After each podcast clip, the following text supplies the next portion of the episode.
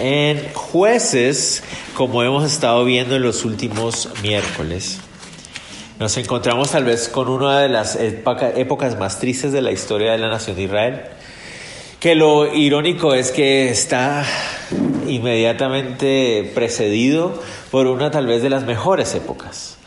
¿no? Cuando Josué, guiado por el Señor, guía a la nación de Israel a tomar posesión de la tierra, vemos a una de las mejores épocas de la nación de Israel, una nación uh, obediente al liderazgo de, Josué, uh, una nación sensible a, a cómo el Señor la estaba guiando y vieron al Señor obrar y respaldar en todas las situaciones hasta que tuvieron posesión de la tierra. Eh, rápidamente, solo perdieron 36 hombres en todo ese proceso. Y esos 36 hombres lo perdieron justamente en uno de esos momentos de, de incredulidad y desobediencia. Pero vimos que al final de esa época, de la época de uh, Josué, hay varias de las tribus que deciden no expulsar a todos los uh, pueblos cananeos que están en la región.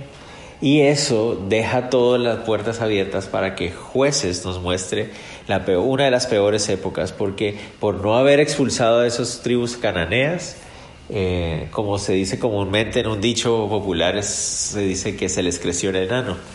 Es decir, no se imaginaban que las cosas fueran a salirse de control y específicamente esos pueblos cananeos empezaron a tener más y más influencia sobre el pueblo de Israel e Israel cayó miserablemente en la idolatría, en la inmoralidad. Y entonces el libro de los jueces nos narran 300 años de historia donde uh, vemos un ciclo de una espiral descendente donde Israel cae en inmoralidad miserablemente y Dios eh, permite que un pueblo extranjero los oprima muy, muy cruelmente. Cuando están en medio de su peor angustia, claman al Señor, el Señor levanta un libertador. El libertador vence a este pueblo, quedan en libertad, tienen paz otra vez y vuelven otra vez a caer. Y, pero cada vez es peor y entonces el espiral descendente es cada vez peor. Entonces hasta ahora hemos visto eh, dos de esas uh, caídas. La primera la vimos cuando estábamos en el versículo, en el capítulo uh, 3, en Otoniel, cuando vimos que estaba Otoniel y se levantaron los pueblos de Mesopotamia del norte. Después vimos la segunda caída cuando el Señor levantó a Od cuando del sur o, oriente el Señor levantó a Moab para oprimirlos y llegamos al capítulo 4 donde vemos el tercer ciclo. Y en este ciclo los protagonistas son Débora y Barak. ¿Ok? Entonces empecemos. Leamos los versículos 1 al 3. Dice, después de la muerte de Ahod, los hijos de Israel volvieron a hacer lo malo ante los ojos de Jehová. Y Jehová los vendió en manos de Javín, rey de Canaán, el cual reinó en Azor, y el capitán de su ejército se llamaba Císara, el cual habitaba en Jaroset Goim. Entonces los hijos de Israel clamaron a Jehová porque aquel tenía 900 carros errados y había oprimido con crueldad a los hijos de Israel por 20 años. Ok, noten ustedes cómo va creciendo. Primero fueron 8 años, después 18 años, ahora son 20 años. Cada vez son más largos los tiempos de opresión. Después de que Ahod había muerto.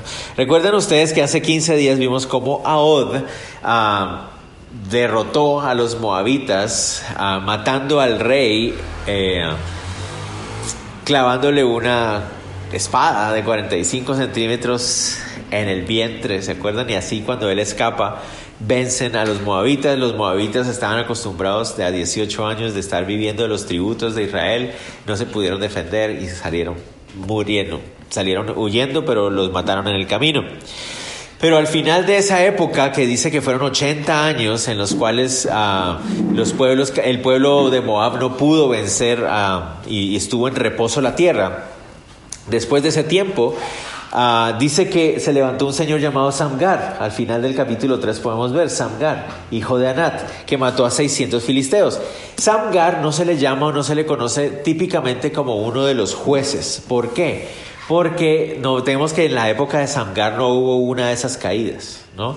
A Samgar pareciera ser como un hombre que Dios usó en un momento para detener un avance de los filisteos, pero Filistea no estaba controlando Israel todavía. Simplemente Samgar lo usó para retener a los filisteos. Pero eso ya nos avisa a nosotros que los filisteos están levantando. No sé si me van a entender. Ese, esa defensa que Samgar hizo ante los filisteos, lo que nos avisa a nosotros es que los filisteos ya pronto van a, van a levantarse.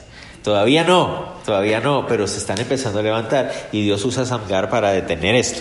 Cuando llegamos a esta época, después de que Ahod ha muerto, después de que Samgar ha detenido a los filisteos, Israel vuelve a hacer otra vez lo malo ante los ojos del Señor. Obviamente no, no podemos creer que pasaron 80 años en que estaban haciendo lo correcto y después al cumplir 80 años empezaron a hacer lo incorrecto. No, o sea, lo que debió haber pasado es que al, al trasegar los 80 años y fueron cada vez abandonando más, abandonando más, hasta que llegaron a los, al límite de los 80 años ya estaban otra vez en, en la peor uh, situación. Entonces dice que hicieron otra vez lo malo ante los ojos del Señor y el Señor los vendió, dice ahí. La palabra vender ahí suena como, como fuerte, ¿no? Porque es como si el Señor los hubiera traicionado o algo así, pero realmente la palabra ah, literalmente se refiere al Señor los entregó en manos de sus enemigos. Y debemos reconocer algo muy interesante. La razón por la cual estos pueblos enemigos pueden vencer a los israelitas es porque el Señor los entregó en sus manos. Si ellos estuvieran en la protección del Señor, ellos no podrían caer en las manos de nadie. No sé si me van a entender. Eso es muy importante. Es porque ellos fallan y el Señor los entrega en las manos de los enemigos que pueden caer en manos de los enemigos. Si no fuera por eso no podría pasar. La promesa del Señor es, si yo estoy en sus manos, si estoy en Él, nada puede detenerme. O sea, nada puede vencerme si yo estoy en sus manos, si estoy defendiendo de su poder. Pero cuando yo empiezo a depender de mi poder, entonces eso es lo que empieza a pasar. ¿Ok? Noten ustedes algo muy interesante. Se levantó Javín, el rey de Canaán, que reinó en una ciudad llamada Azor. Esta ciudad es muy interesante. ¿Por qué? Porque Azor apareció también en Josué. En Josué resulta que las tribus del norte conquistan toda esa área y una de las ciudades que destruyen es Azor. Azor era una ciudad muy conocida porque era una ciudad de carros de hierro, carros de guerra. Muy interesante, ¿por qué? Porque hacía casi 100 años Josué había destruido esta ciudad y su fábrica de carros de guerra. Pero ¿qué vemos aquí 100 años después? La ciudad está una vez más en pie y una vez más fabricando carros de guerra. ¿Qué quiere decir esto? ¿Qué nos, qué nos habla a nosotros en este sentido? El, el problema de cuando creemos que tenemos ciertas áreas de pecado en control en nuestras vidas porque creemos que las hemos legado a controlar y en vez de erradicarlas, no sé si me van a entender, Josué destruyó la ciudad, destruyó la fábrica de carros, desjarretaron los carros de guerra, pero no expulsaron a los cananeos que vivían ahí. Me van a entender cuál es el problema. Al pasar 100 años, esos cananeos que ellos dejaron vivir ahí se han vuelto a levantar, se han vuelto a fortalecer, vuelve otra vez la industria de los carros de guerra de los cananeos. Entonces lo mismo nos pasa a nosotros muchas veces. Creemos que tenemos ciertas áreas de pecado bajo control, pero no las erradicamos totalmente. ¿Por qué? Porque el pecado nos gusta. Entonces dejamos esas áreas, sí, ahí no, yo las tengo bajo control. Claro, no, como no estoy tirado en la calle miserablemente, derrotado por esta área, entonces creo que la tengo en control, pero la tengo ahí todavía. No, no la erradico, con el poder del Señor no la erradico, sino que se queda ahí. Entonces, ¿qué pasa? Cuando ya me doy cuenta, es demasiado tarde, ya ha ganado demasiado dominio e influencia sobre mi vida, más de lo que imaginaba, y eso es lo que le pasó a ellos. Esta ciudad dentro de la tierra prometida se volvió a desarrollar y empezó otra vez una fuerte industria de carros de guerra y el director, el general de esta fábrica de carros de guerra era un hombre llamado Císara. Dice ahí, noten ustedes que dice, que el capitán del ejército se llamaba Císara, el cual habitaba en Jaroset Goim. Jaroset Goim literalmente significa Jaroset, eso es muy interesante. Algunos de ustedes tal vez se acordarán, pero hay una comida que nosotros hemos comido en las cenas bíblicas que se llama Jaroset. El Jaroset es una mezcla de manzanas y miel y pasas y almendras y esta mezcla, eh, literalmente la palabra significa mezcla. Eso es lo que significa la palabra.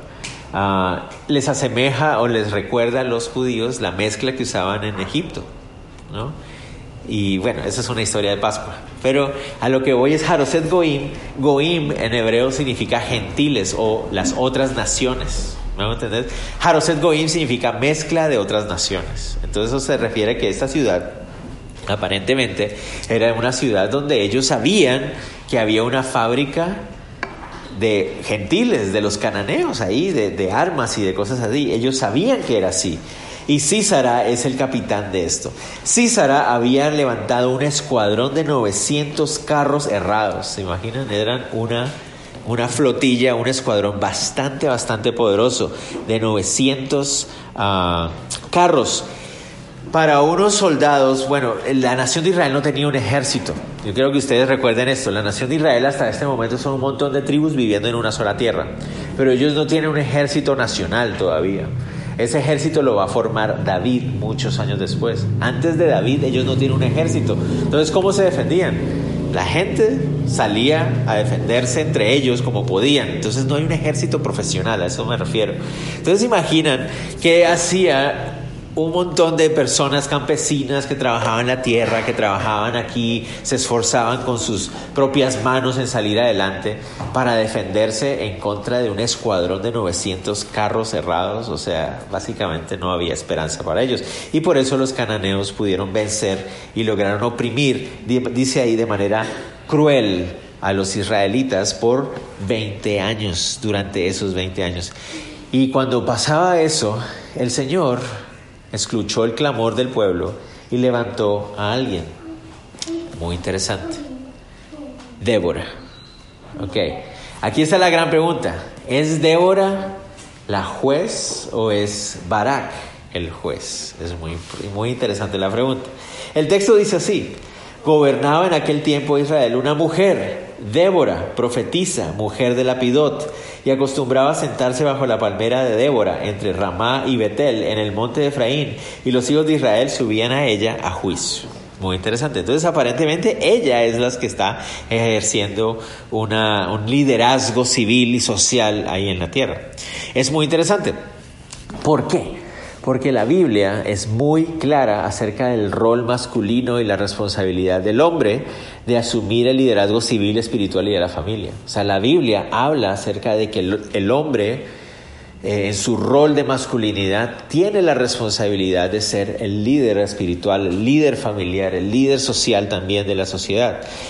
Pero aquí el texto nos presenta a Débora, la única mujer juez en toda la historia de Israel una de las pocas mujeres llamadas profetizas en todo el Antiguo Testamento. Muy pocas mujeres son llamadas profetizas en el Antiguo Testamento.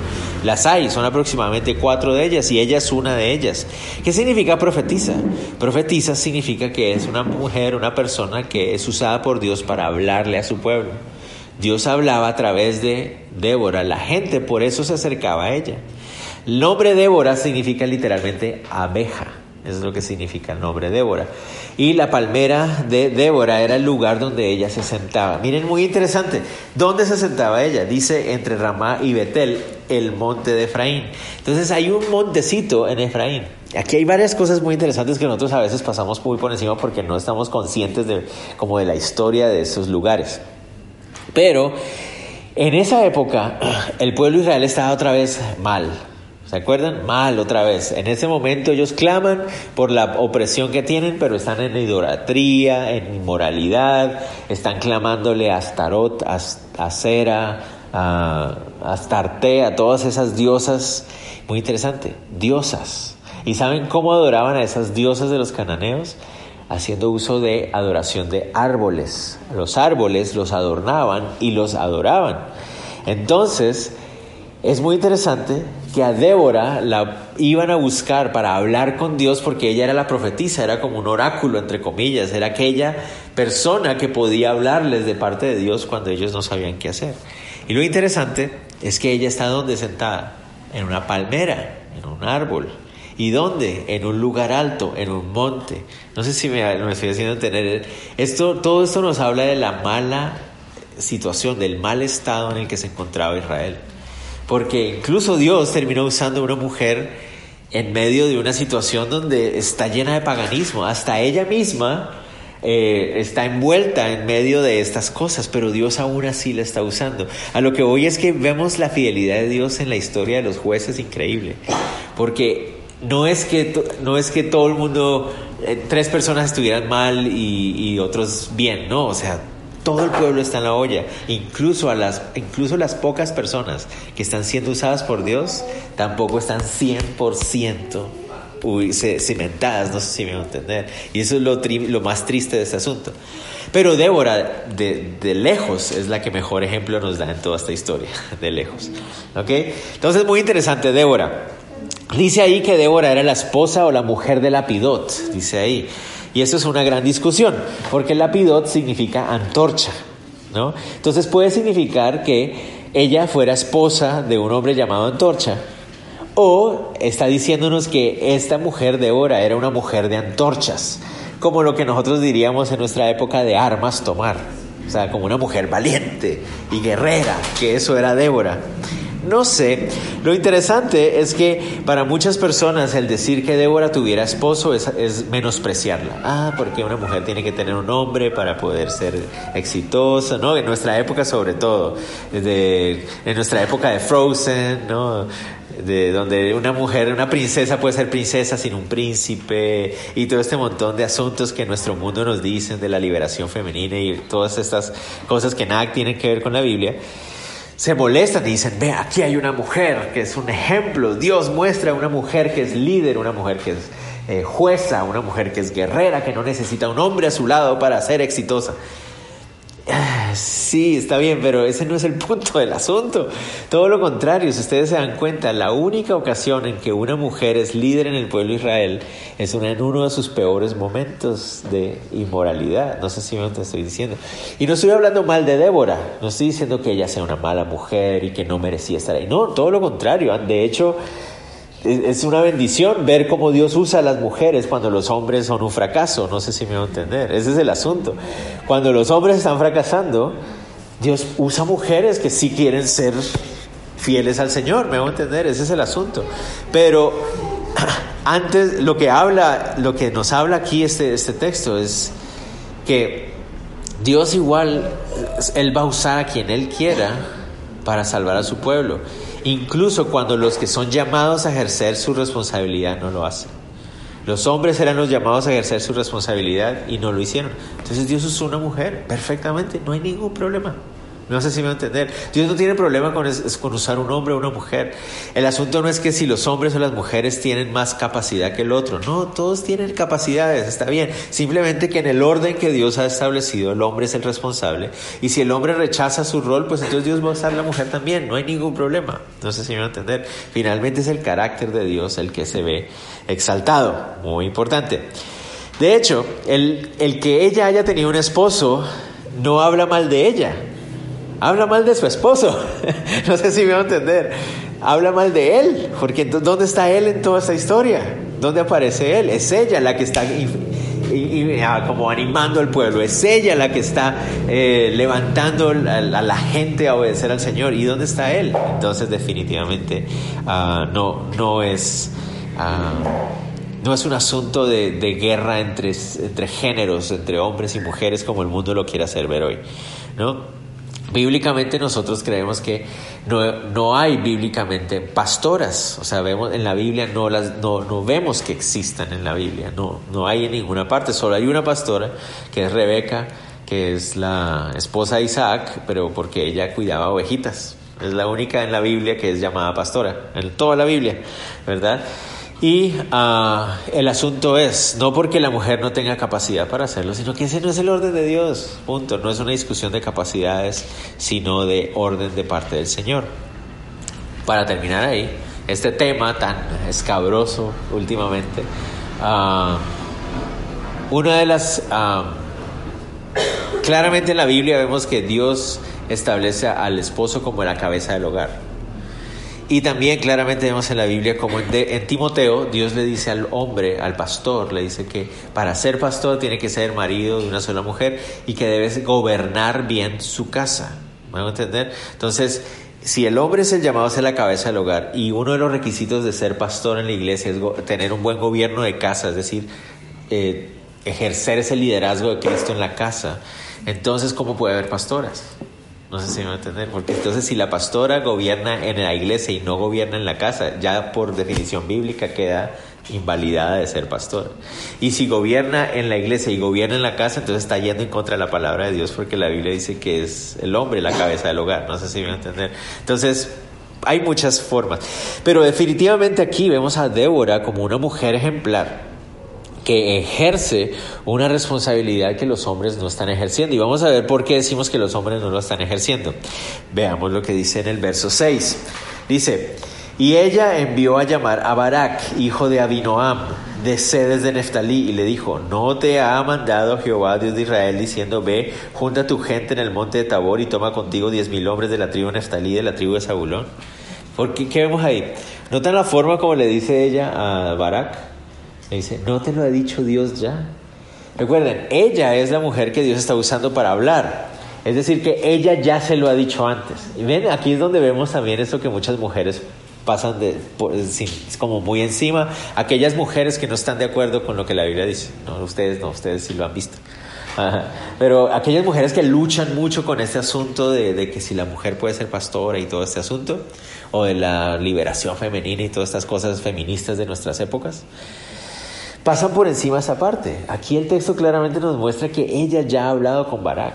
El hecho Barak, oiga, Dios lo está llamando a que haga algo. No sé si me a entender. Ella reconoce que Él es el llamado. Ella no tiene problema con eso.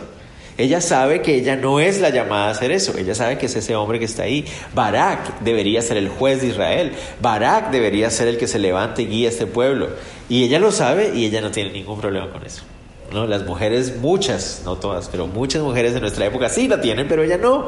Ella no tiene problema. Le dice, oye Barak, Dios ya te dijo, ve y levanta un pueblo para ir en contra de los cananeos. Y esa es la segunda vez, te lo estoy diciendo otra vez. Tienes que hacerlo. Dios te está dando ese llamado, tú eres el responsable. Y entonces aquí vemos donde una mujer, eso es lo que una mujer de Dios hace también. Anima, a, ¿cómo se dice? Estimula, alimenta, eh, nutre, ¿no? Ese liderazgo masculino, decirle, bueno, mucha, háganle. O sea, Ustedes son los que tienen que agarrar las, las responsabilidades y ejercer delante de Dios el llamado que Dios les ha dado. ¿No? Y eso sí es una buena responsabilidad de una mujer, decirle, bueno, muchachos, como madres al educar a hijos, varones, ¿no? Muchachos, ustedes van a ser los hombres, ustedes tienen que ponerse pilas. Y todos nosotros lo sabemos aquí, en una sociedad, nuestras sociedades latinas tan machistas, ¿no? Son las mujeres precisamente madres las que muchas veces han inculcado el machismo en sus hijos, ¿verdad? Usted no se mete a la cocina, usted no hace esto, usted no sé qué, usted tiene... Y muchas veces han sido las madres las que han inculcado eso, no en todos los casos, pero muchas veces ha sido así. Entonces, aquí vemos a una mujer que le dice, Barak, ya Dios te ha hablado, obedece, sé responsable a tu llamado. ¿Qué le responde a Barak? Vamos a ver, verso 7 dice, yo atraeré hacia ti el arroyo de Sison a Císara capitán del ejército de Javín con sus carros y sus ejércitos y lo entregaré en tus manos. Barak le respondió, si tú fueres conmigo, yo iré. Y entonces, ¿ven lo que les digo? ¿Qué pasa con Barak?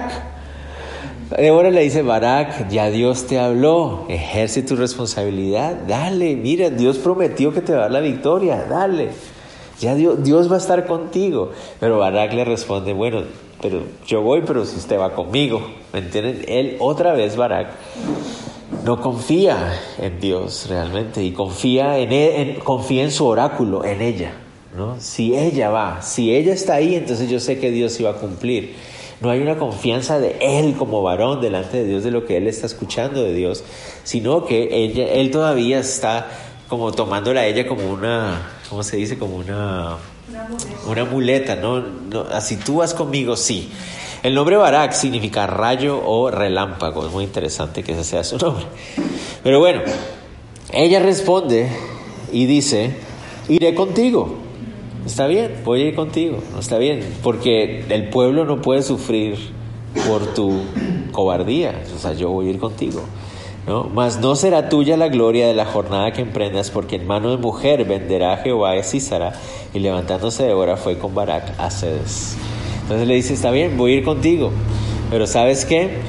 Dios va a entregar a este hombre en manos de una mujer, no en manos tuyas.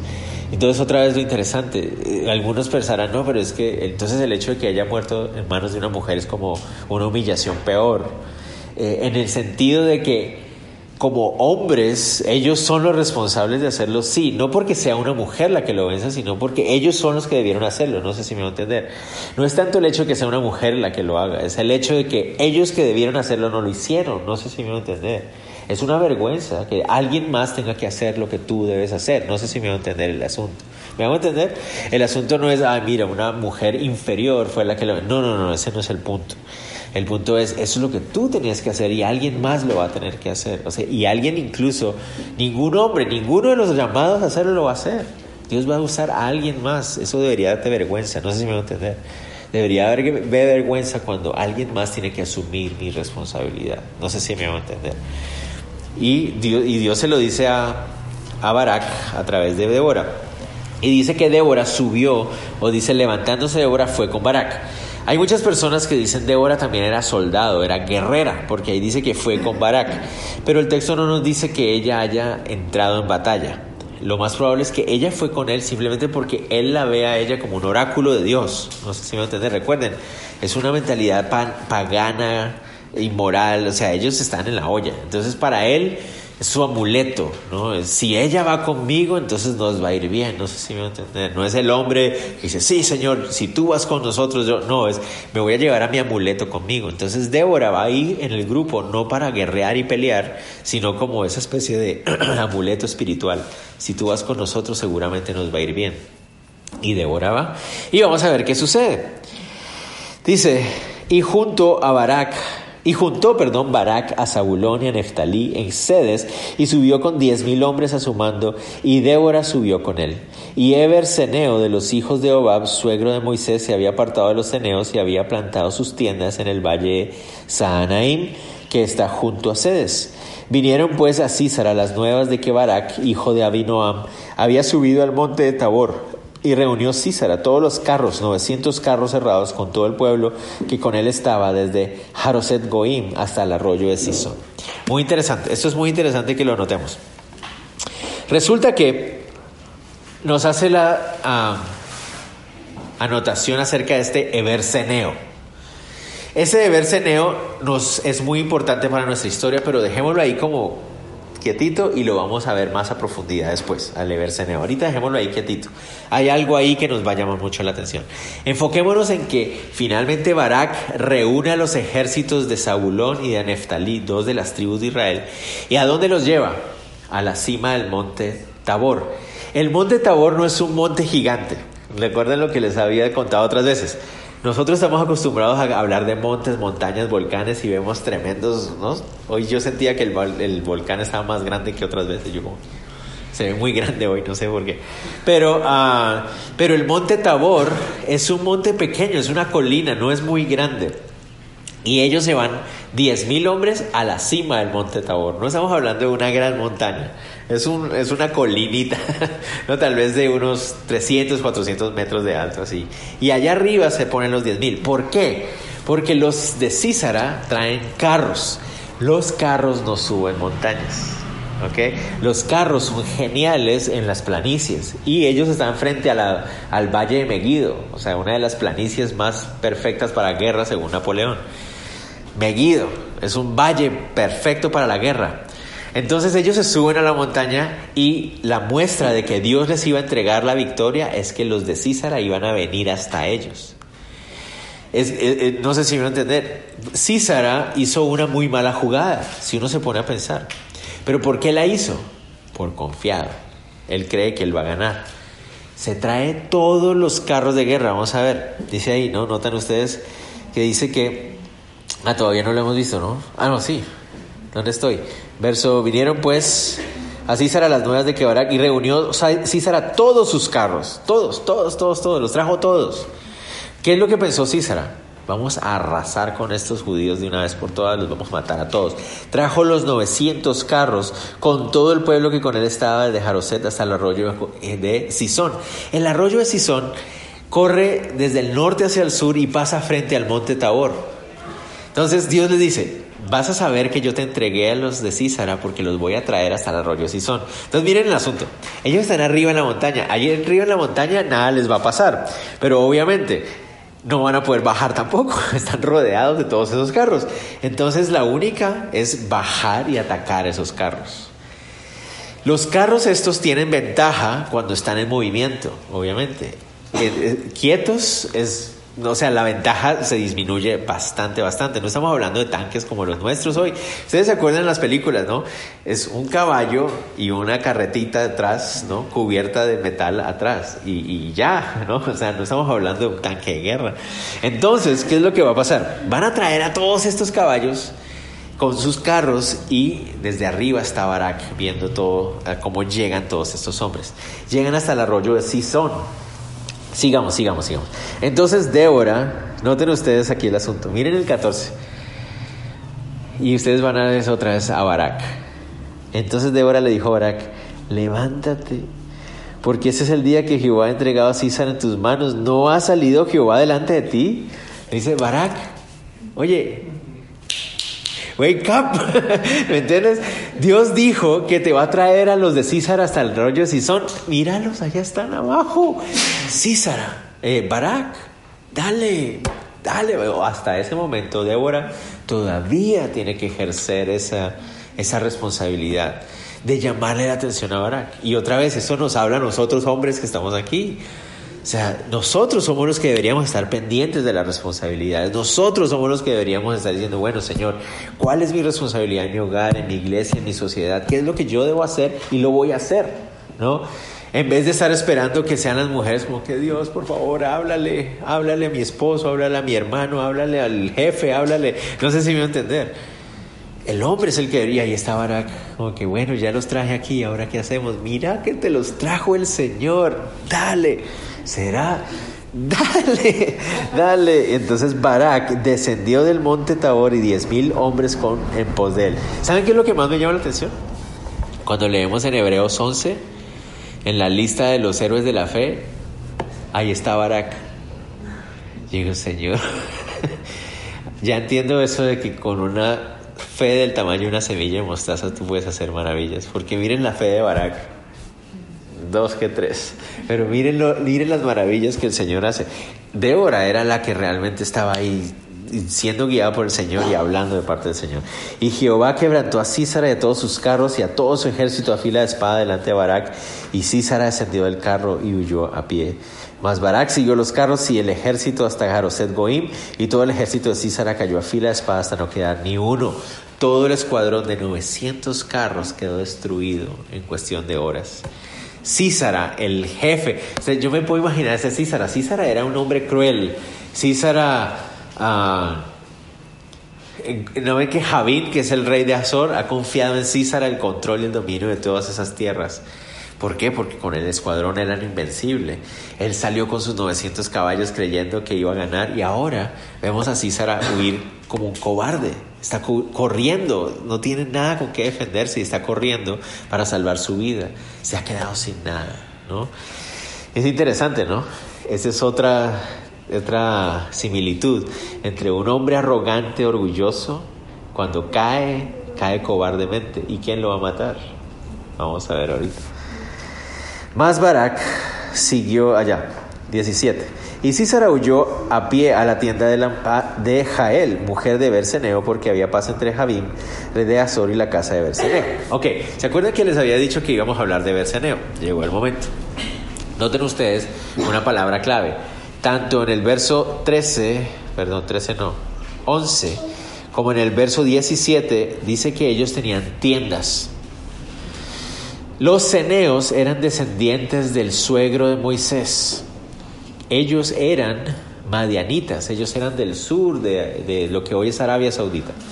Pero la familia del suegro de Moisés se había unido al pueblo de Israel, ¿no? Porque Moisés se casó con sus hijas, su hija, ¿no? Y entonces a través de esa unión, los, la familia de uh, Jetro, ¿no? Se unió al pueblo de Israel y ellos estaban siendo parte del pueblo de Israel, pero se habían unido a la tribu de Judá. Aquí vemos a un ceneo, a un descendiente de Jetro, como una, ¿cómo se dice? Un llanero solitario, Este Eber Ceneo es parte de la, de la familia de los Ceneos, pero él se apartó de ellos. Notan ustedes que en el verso 11 nos lo dice.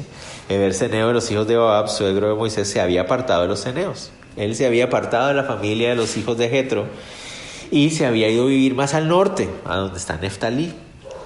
Pero vivían en tiendas. ¿Qué significa eso? Eran nómadas.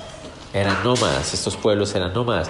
En el Medio Oriente los nómadas son muy comunes. Hasta el día de hoy hay muchos nómadas. En el Medio Oriente los llaman beduinos. Los beduinos son muy famosos, muy comunes en Israel, en todo el Medio Oriente. Andan por el desierto. Pero ¿qué tienen de interesante los beduinos? Uno, andan con cabras y ovejas para todos lados. ¿no? Porque dependen de las cabras. Las cabras, como ellos, las cabritas tienen esa, esa ventaja, ¿verdad? Pueden caminar grandes distancias y se alimentan en cualquier parte de cualquier cosa y toda la cosa. Entonces los beduinos tienen cabritas por todos lados, comen de la comida de la cabra, de la leche de la cabra, se cubren con pieles de cabra, sus tiendas son de pieles de cabra y toda la cosa. Y eso es algo que los, los caracteriza. Y dos, los beduinos son muy famosos, perdón, eran tres cosas. Dos, son muy famosos por su hospitalidad, son sumamente hospitalarios hasta el día de hoy. Si tú llegas a una aldea de beduinos nómadas, ellos te reciben, te dan de comer, te dan de comer, de tomar, son supremamente hospitalarios. Y tercera cosa, ellos no respetan fronteras. ¿A qué me refiero? Los beduinos, los nómadas, no tienen nacionalidad. O sea, ellos se van metiendo entre fronteras y cruzan fronteras por donde no hay líneas fronterizas. Y los pueblos no tienen problemas con ellos. No sé si me van a entender, porque son familias pequeñitas que andan por ahí. Ajá, y no se van a quedar ahí, ellos se quedan ahí, siguen ahí. Y entonces eso es lo interesante de los nómadas. ¿Por qué? Porque el texto dice, ¿por qué estoy diciendo todo esto? Porque en el verso 17 dice que había paz entre Javín, el rey de Azor, y Eberseneo. No significa que tuvieran una alianza, significa que como eran nómadas, ellos no, ellas eran neutros, ellos no, no, estaban ni de un lado ni del otro de la historia, ni nada de eso.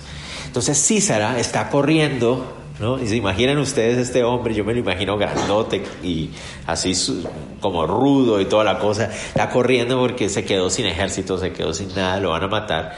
Y en el camino se encuentra con las tienditas de estos nómadas y él sabe que son, entonces se mete ahí y se mete en la casa de una mujer que está sola en ese momento porque Eber no aparece por ningún lado, está solo Jael, la esposa. No sabemos dónde está él. ¿Se pueden imaginar ustedes cómo se habrá sentido Jael?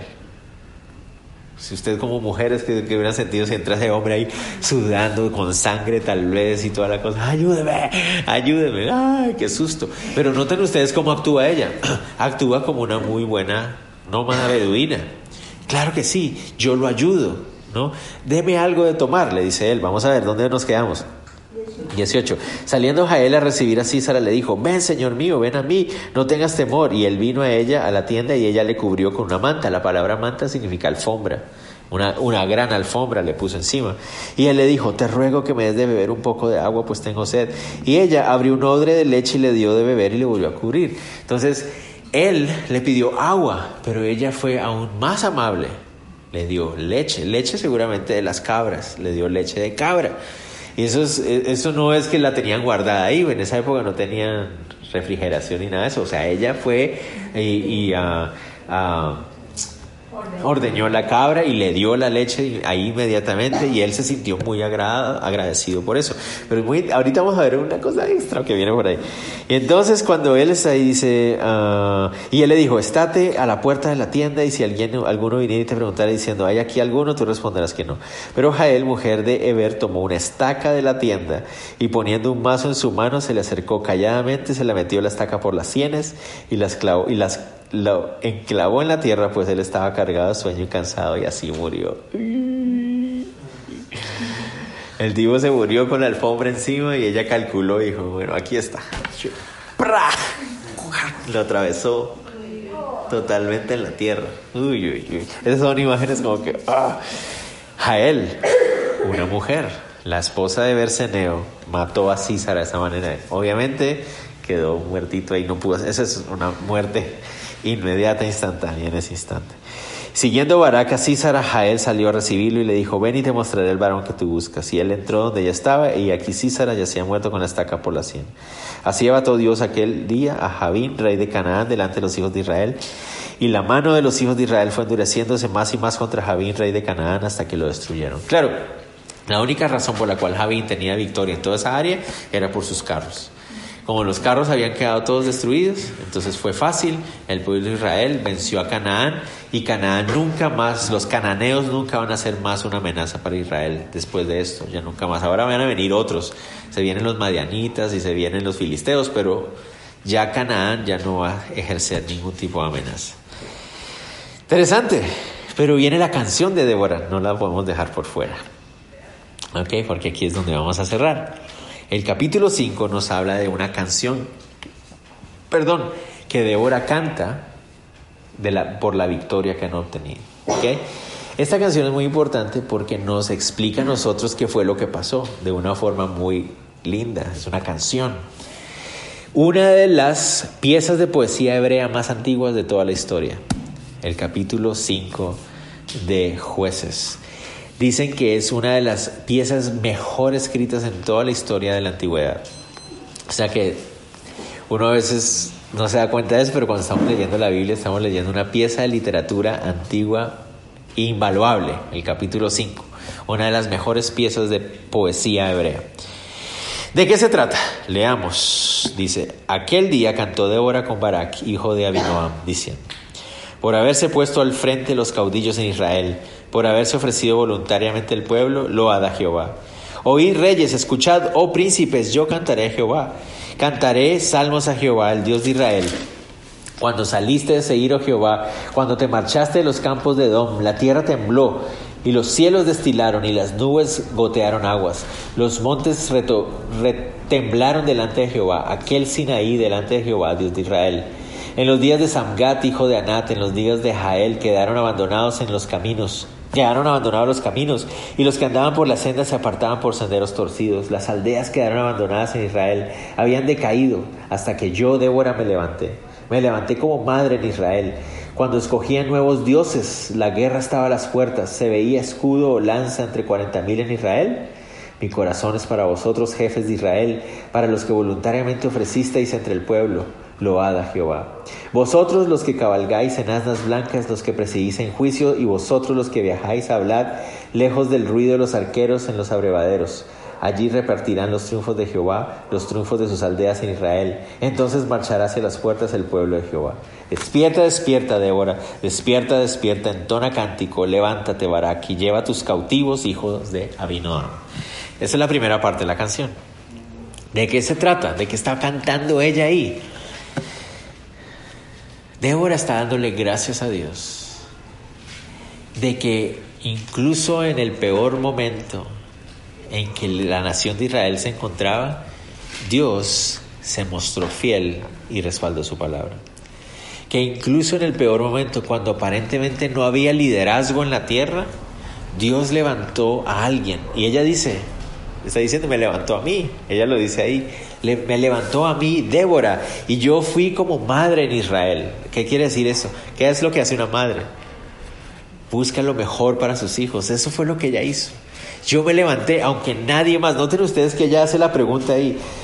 Me levanté como madre Israel. Ah, ¿Se veía escudo o lanza entre 40 mil en Israel? ¿Se veía alguien? ¿Había algún hombre que se levantara? No, no, no había uno, pero Dios me levantó a mí, dice Débora, y está dándole gracias a Dios de que Dios es tan bueno que incluso en el peor momento Dios levanta a un remanente, Dios levanta a alguien, a uno, dos. Dios no necesita muchos, es una de las cosas más lindas de la Biblia. Dios no necesita 500, 1000, 30 mil, no, Dios con uno o dos, Él hace maravillas. ¿no? Con, dos, con dos se trastorna el, mundo, con 300 vence a 110 mil. ¿Me a entender? Él, hace, él es así, Él no necesita muchos, Él solo necesita un corazón que quiere obedecerle. Y Débora le da gracias al Señor por eso. Señor, gracias. Y aquí nos da una clave. Miren lo que dice. Ah, en el verso 4. Cuando saliste de Seir, oh Jehová, Seir es el mismo Sinaí. Noten que en el 5 lo vuelve a decir. Aquel Sinaí delante de Jehová, Dios de Israel. Entonces, ¿a qué se refiere? Sinaí es al sur, en Arabia. Ellos no lo pueden ver desde ahí. Pero ¿qué fue lo que ellos vieron venir desde el sur, desde el área de Arabia? Noten ustedes ahí. La tierra tembló los cielos destilaron, las nubes, las nubes gotearon agua. Entonces, ¿qué fue lo que pasó? Cuando el pueblo de Israel, Barak, se juntó allá arriba encima del monte, ellos vieron desde el monte venir unas nubes desde el sur. Desde el sur de Arabia, desde Edom, vieron unas nubes venir. ¿Y qué hicieron esas nubes? Trajeron lluvia. ¿Ok? Ya sí me a entender. Dios se mostró fiel otra vez. Hizo un milagro. Cuando nosotros le creímos en medio, miren, ella misma lo reconoce ahí, dice, cuando escogían nuevos dioses, o sea, cuando en la nación estábamos en la olla adorando nuevos dioses, la guerra estaba a las puertas. Estábamos ya a punto de empezar la guerra y ¿qué vimos? Las nubes venir. ¿Y qué fue lo que pasó? Continuemos. Verso 13 al 19 dice, Entonces marchó el resto de los nobles, el pueblo de Jehová marchó por él en contra de los poderosos.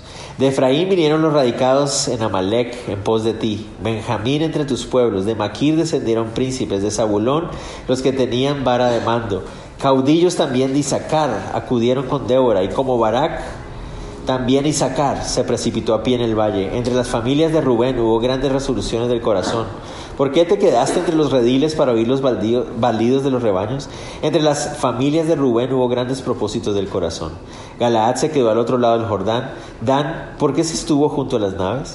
Se mantuvo a ser a la ribera del mar y se quedó en sus puertos. El pueblo de Zabulón expuso su vida a la muerte y Neftalí a las alturas del campo. Ok, ustedes estarán diciendo, ¿y este montón de nombres qué significa? No solamente ven venir las nubes, sino que de repente de repente se empiezan a levantar pequeños grupos de personas viniendo de las otras tribus. Dios le había dicho a Barak, llama a Neftalí y a Zabulón, solo dos. Pero miren, llegaron los de Efraín, llegaron los de Benjamín, llegaron los de Manasés y llegaron los de Isaacar, llegaron todas esas personas de otras tribus, sin que nadie los hubiera llamado, sin que nadie los hubiera obligado. Noten ustedes que aparece la palabra voluntariamente dos veces en el texto ya sin que nadie les hubiera prometido ganar nada, aparecieron y llegaron. Entonces miren el milagro que sucedió ese día.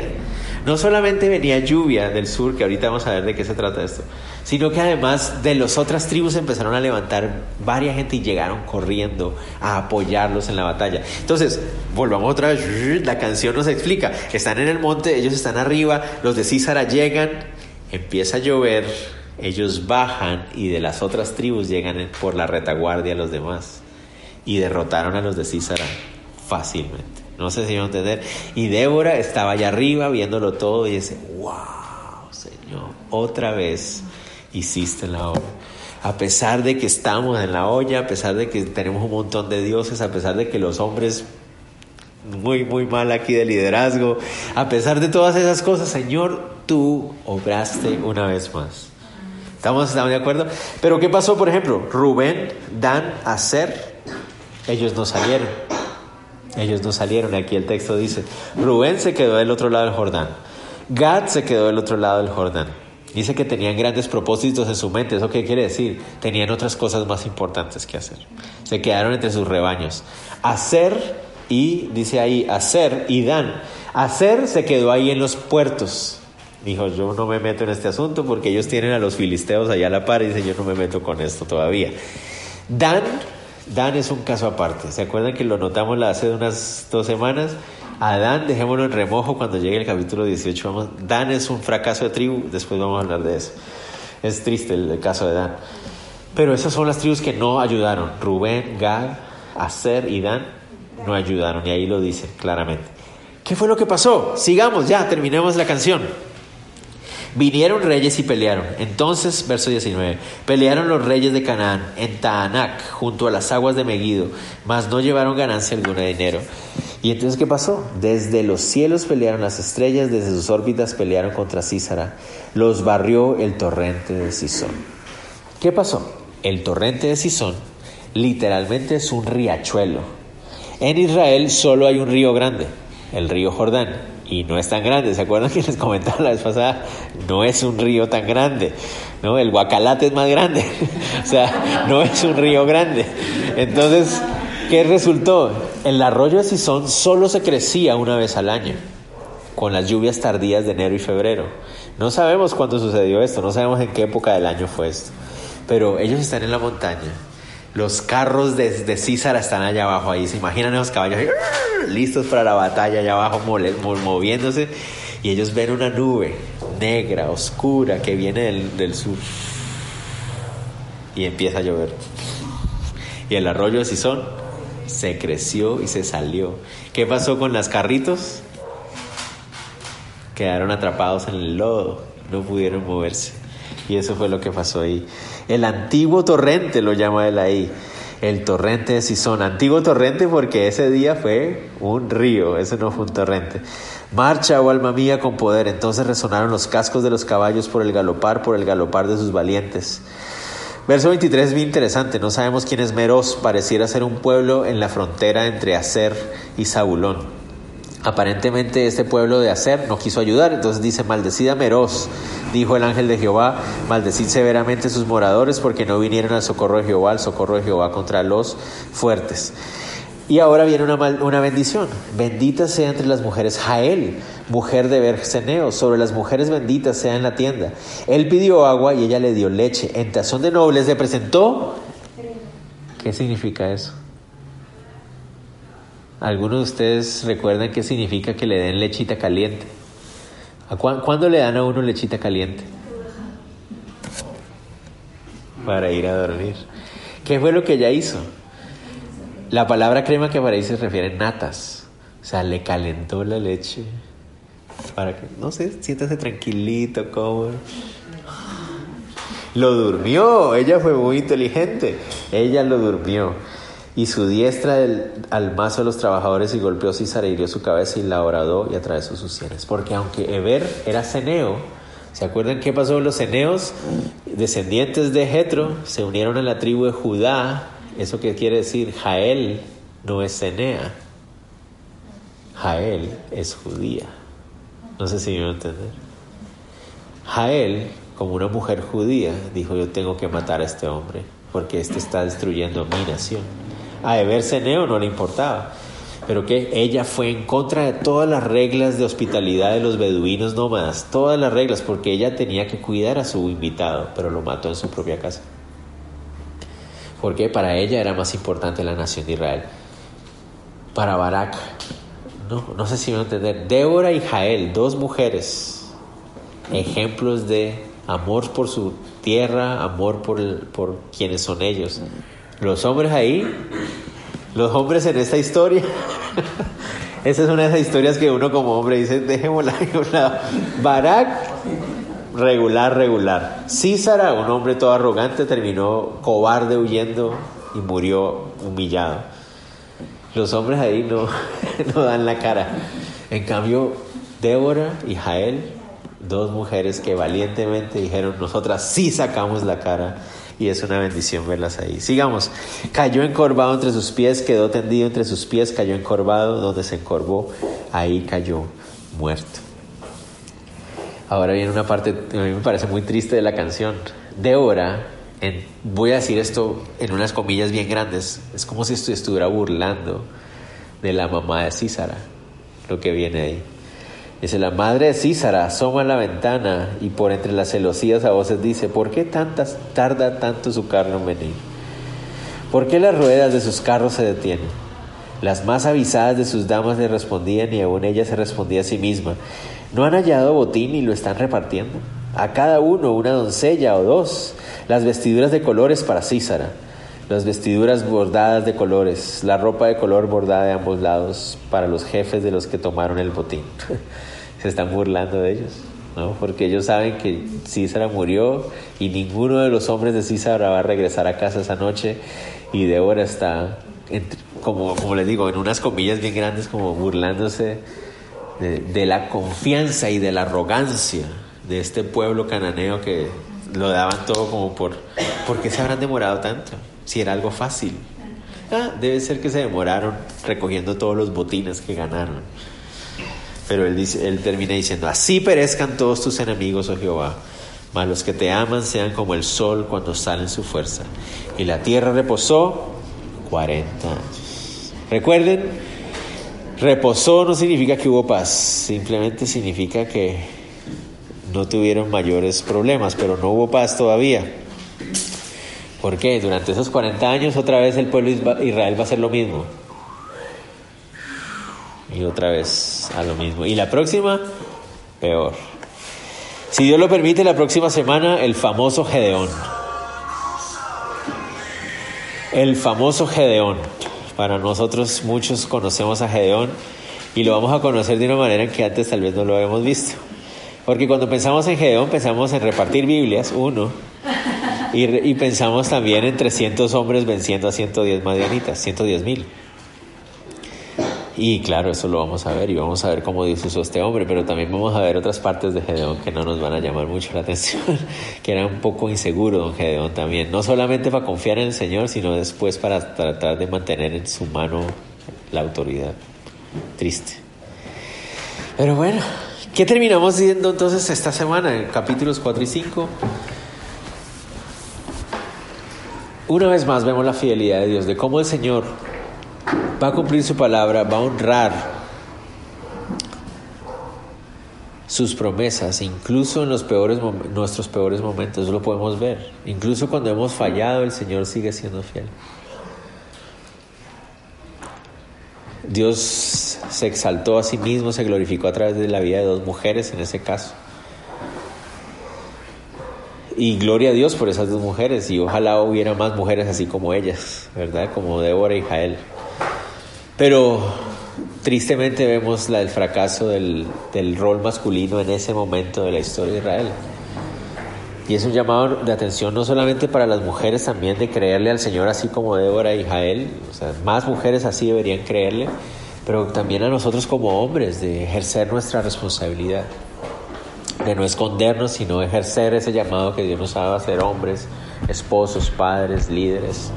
Asumir una responsabilidad, de no dejárselo a alguien más, de no, no sé si me voy a entender. Y claro, igual puede aplicarse para ustedes como mujeres, si en la responsabilidad que Dios les haya dado a ustedes, no dejársela a alguien más, porque esa es la vergüenza del punto aquí. O sea, el llamado a hacerlo era Barak y no lo hizo. Entonces él fue humillado cuando alguien más lo hizo por él. Pero no solamente otro hombre, sino que entre todos los hombres llamados a ejercer responsabilidad, ninguno está dando la talla, ¿no? Entonces Dios usó a las mujeres también y lo va a seguir haciendo. Él se va a seguir glorificando igual. Pero que la responsabilidad que Dios nos haya llamado a nosotros a, a llevar a cabo, nosotros podamos asumirla con responsabilidad.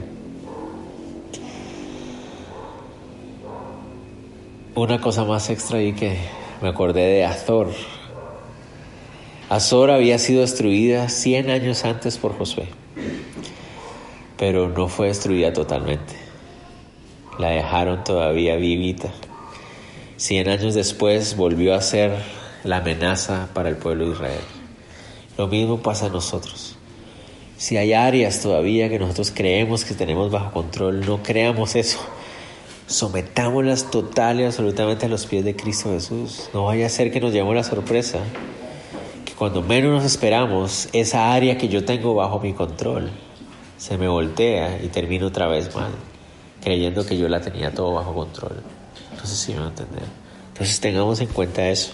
Lo hablamos antes de entrar al servicio ahí con Demetrio y Oscar de el que mire, el que quiere estar firme, mire que no caiga, eh. no podemos confiarnos, ¿no?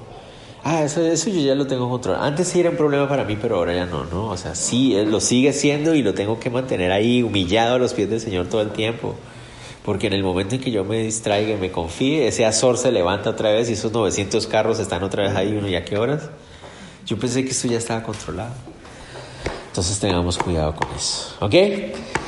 Débora y Barak, la tercera juez hasta ahora a no sé si contarlo ahí, aunque en Hebreos aparece ahí, aparece en la lista, ¿no? Hasta Jefté aparece en la lista de Hebreos, es increíble cómo el Señor ve con sus, con sus ojos de amor.